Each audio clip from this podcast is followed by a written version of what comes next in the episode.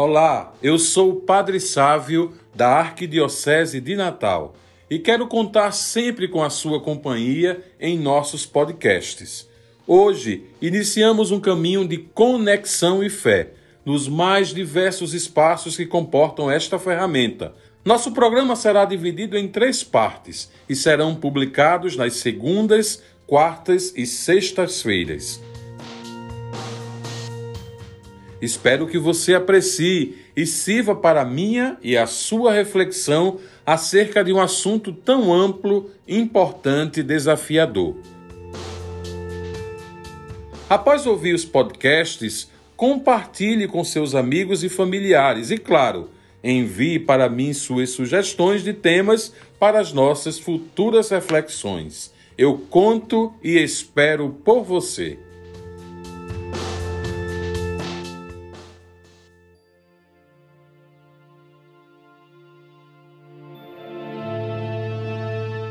Meus caros amigos, o tema do nosso podcast de hoje é ecologia e sustentabilidade.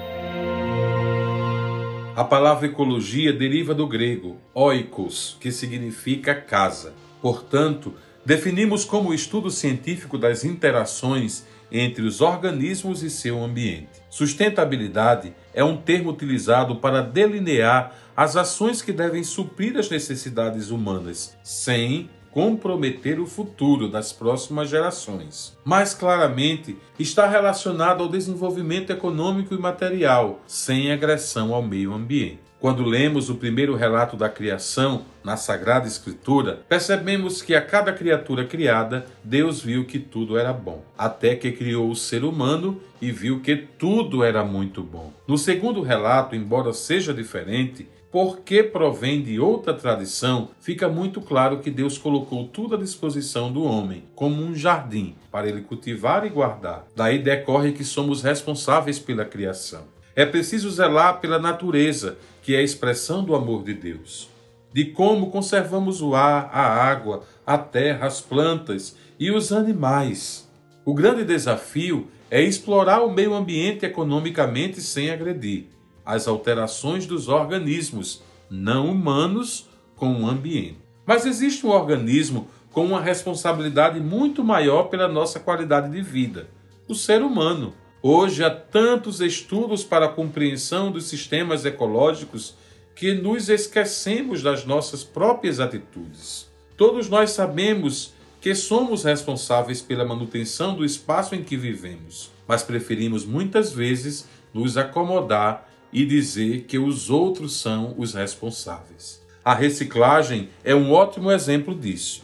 Produzimos muito lixo e a maior parte dele pode ser reciclado. Com uma atitude simples de separar o lixo reciclável do orgânico e destiná-los aos sistemas e aterros sanitários.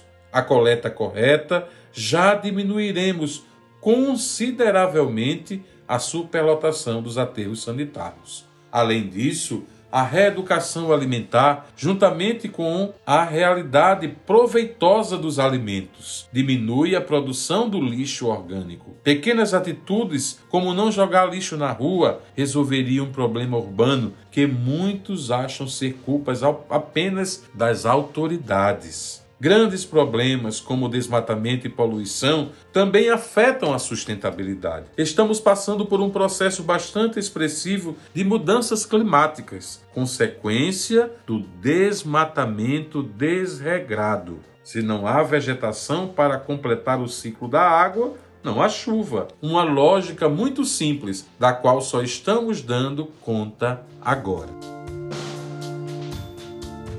Hoje, muitos motoristas estão preferindo andar a pé ou de bicicleta devido à alta dos combustíveis. Infelizmente, é somente esta motivação. Esse comportamento deveria existir com o intuito principalmente de melhorar a saúde pela diminuição da poluição causada pela queima desses combustíveis. Nesse âmbito, a tecnologia trabalha arduamente para substituir o uso dos combustíveis fósseis para evitar sua escassez e minimizar a poluição. Além da geração de energia para os automóveis, precisamos dar uma atenção especial também à geração de energia elétrica. As hidrelétricas são responsáveis por pelo menos 80% da geração de energia no Brasil, segundo a ANAEL, Agência Nacional de Energia Elétrica, enquanto as fontes renováveis como a eólica e solar representam em torno de 3%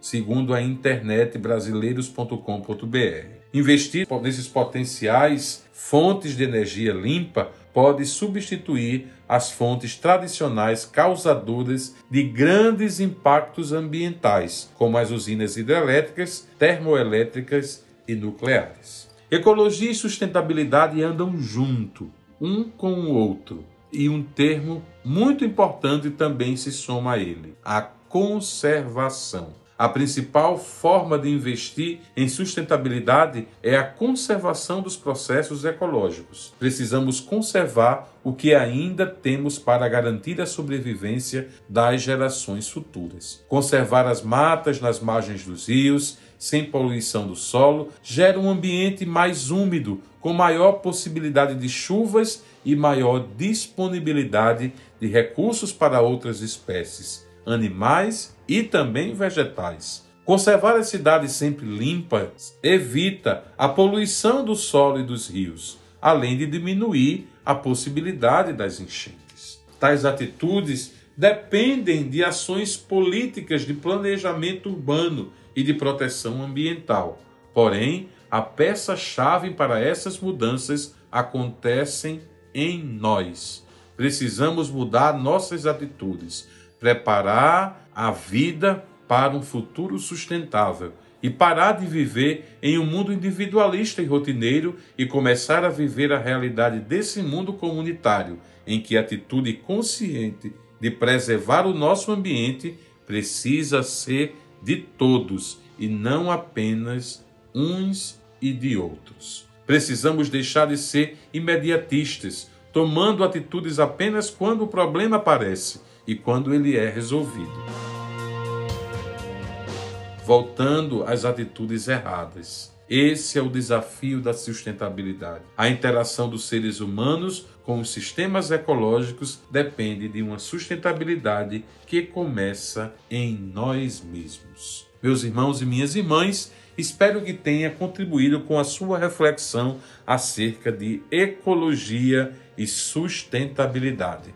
Que Deus abençoe você e até o nosso próximo podcast.